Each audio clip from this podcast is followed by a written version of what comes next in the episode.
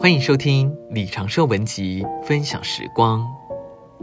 今天要和大家分享甜美卑微的耶稣。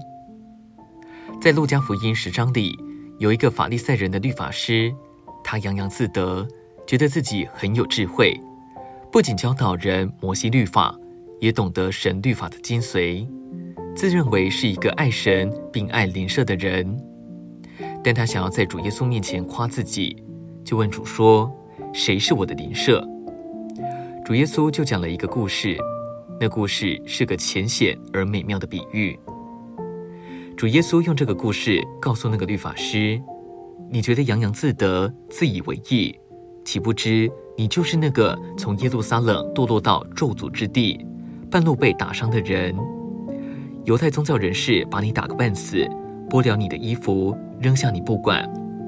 后来那些道德家来了。”也不理你，只有一个好撒玛利亚人路过，怜悯你，细心的照顾你。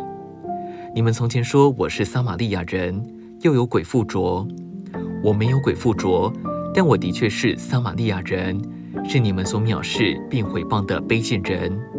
我就是你的邻舍，唯有我能照顾你，给你的伤口倒上油和酒，以滋润医治你。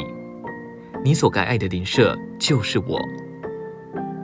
这个故事含义深远，给我们看见，我们原都是堕落的人，被打个半死，还被剥去衣服。宗教家或道德家都无法救我们，但主是好撒玛利亚人，他是神来成为一个被藐视的人，为我们经过人生，度过我们的人生。他一来，不仅救我们，还用酒医治我们，用油滋润我们。且用他的牲口负载我们，他不是用堂皇的汽车，也不是用高头大马，乃是用小毛驴。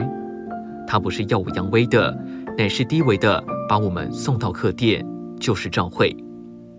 主不是用大旅馆，乃是用预表教会的小客店来照顾我们。他还应许他必再来，并为我们偿付一切所需的费用。哦。我们的主是何等甜美又卑微的一位。今天的分享时光，你有什么摸着吗？欢迎留言给我们。如果喜欢的话，也可以分享出去哦。